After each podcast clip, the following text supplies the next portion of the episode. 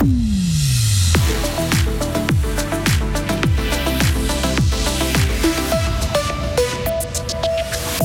Le meilleur arbitre de basket en Suisse. Il est fribourgeois et la fédération le met dehors.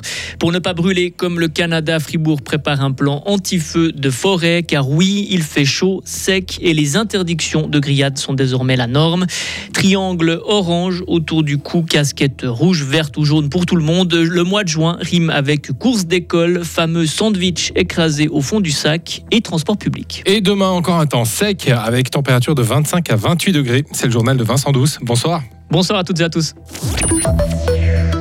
Suisse Basket se sépare de son meilleur arbitre. Sébastien Cliva a été exclu de la fédération. On l'a appris aujourd'hui. Il ne pourra donc plus siffler en Suisse. Suisse Basket reproche notamment aux Fribourgeois un mauvais comportement et le non-respect de certaines règles de conduite. Valentin Danzy, vous suivez ce sport depuis plusieurs saisons. C'est une petite bombe dans le petit monde du basket suisse. Exactement, Vincent, car vous l'avez dit, Sébastien Cliva, c'est le meilleur arbitre suisse depuis plusieurs saisons. Il est d'ailleurs le seul à siffler en Euroleague. Le Fribourgeois arbitre dans la meilleure ligue européenne depuis 2019. Contacté aujourd'hui, Sébastien Cliva refuse pour l'instant de donner une interview. Il s'exprimera publiquement prochainement.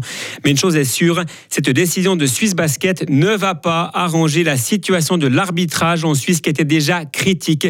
Durant cette saison, de nombreux exemples ont prouvé que l'arbitrage n'était pas au niveau, notamment lors de la finale opposant le Fribourg Olympique à Et cette affaire intervient également quelques mois seulement après le départ de plusieurs arbitres. Si certains l'ont fait pour des motifs professionnels, d'autres ont démissionné pour cause là aussi de ras-le-bol avec la fédération. Merci beaucoup Valentin. Les, interdictions de grillade en forêt deviennent la norme. Année après année, cette mesure se normalise. La faute au danger d'incendie dans les forêts du canton de Fribourg. Notre région reste épargnée par les grands feux, contrairement au Tessin ou au Valais. Mais Fribourg se prépare au pire. Benoît Mazzotti, chef de la section forêt et danger naturel pour le canton de Fribourg. On remarque que chaque année, on a des périodes de sécheresse de plus en plus marquées. On a des interdictions de feu systématiquement chaque année. On est en train de mettre en place, en collaboration avec le service de la sécurité militaire et civile, avec les CAB pour tout ce qui est intervention pompiers et notre service, un plan cantonal de prévention et de lutte contre les incendies de forêt, qui comprend partie prévention, comment informer la population, comment informer la population sur les règles de comportement, sur ce qui est permis ou pas permis de faire, tout ce qui est infrastructure de lutte, où sont nos bassins, où sont nos hydrantes, euh, où sont nos euh, nos véhicules, quel type de matériel il faut pour accéder à telle ou telle forêt. Et ensuite, on a toute une partie d'identification des forêts où il y a plus ou moins de risques d'incendie de, forêt. Pour l'instant, le risque d'incendie dans le canton de Fribourg reste limité à 2 sur une échelle de 5, mais il pourrait rapidement être marqué car les sols sont très secs. Fuite d'acide à Châtel-Saint-Denis. 18 employés de l'entreprise Steiger ont été incommodés ce matin par des émanations nocives. Elles ont été transportées à l'hôpital pour un contrôle. Une centaine de personnes ont été évacuées, annonce la police, la police fribourgeoise et les pompiers qui sont intervenus. Selon la police, il n'y a pas de danger pour la population. Valentin Barre se rêve en préfet de la Glane. Le PLR, qui occupe depuis cinq ans le poste de lieutenant de préfet, se verrait bien à la place de son mentor, Willy Chorderet. L'actuel préfet va partir à la retraite fin janvier prochain.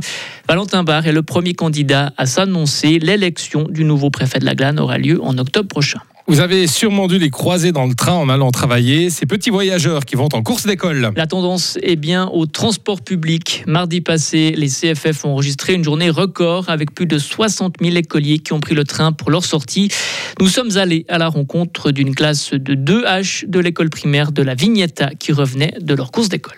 D'abord, on a pris le bus, après, on a pris deux trains, et pour le retour, on a pris qu'un seul train. Bien qu'ils aient pris plusieurs transports en commun, ces élèves âgés de 5 ans ne sont pas allés très loin. On écoute leur maîtresse Marie Pfister. On est allé au château de Gruyère donc l'idée, c'était de voir justement un monument euh, historique qui se trouve dans notre beau canton de Fribourg et aussi de prendre quand même des moyens de transport parce que ça, c'est quelque chose de très important pour les enfants. Il y en a certains qui n'ont jamais pris le train et puis c'est d'avoir vraiment un moment tous ensemble dans les transport public pour arriver à un endroit un peu exceptionnel. Les transports publics, c'est un moyen pratique, mais surtout plus écologique. Les enseignants deviennent plus soucieux de leur empreinte carbone. Mais est-ce une recommandation ou une obligation? La réponse de la directrice de l'école primaire de la Vignetta. En général, c'est vrai que les enseignants, ils sont assez attentifs à ça. On n'a pas de consigne vraiment euh, d'un point de vue euh, politique, mais euh, bah, sur la ville de Fribourg, il y a pas mal de choses qui peuvent se faire déjà sur la ville. Donc les enfants, ils vont à pied. ensuite, on a la ville de Fribourg qui met à disposition un bus si on réserve suffisamment en avance. Donc ça veut dire que là aussi, ça évite de solliciter, par exemple, plusieurs voitures. Et puis, il y a aussi pas mal de trains qui est utilisé selon les endroits pour les enseignants. Les CFF attendent environ 22 000 classes dans leur wagon pour l'entier du mois de juin. Pour les CFF, ces courses d'école représentent environ 80% de toutes les réservations de groupe et à l'étranger. Enfin, son objectif n'était pas de renverser le pouvoir, mais de sauver son groupe. Cela semble être en tout cas le but derrière la rébellion du groupe Wagner. Le chef de ce groupe paramilitaire, Evgeny Prigogine, l'a affirmé aujourd'hui dans un message audio, son premier message après la fin de sa rébellion. Il ne voulait pas que son groupe soit absorbé par l'armée russe. Retrouvez toute l'info sur frappe et frappe.ch.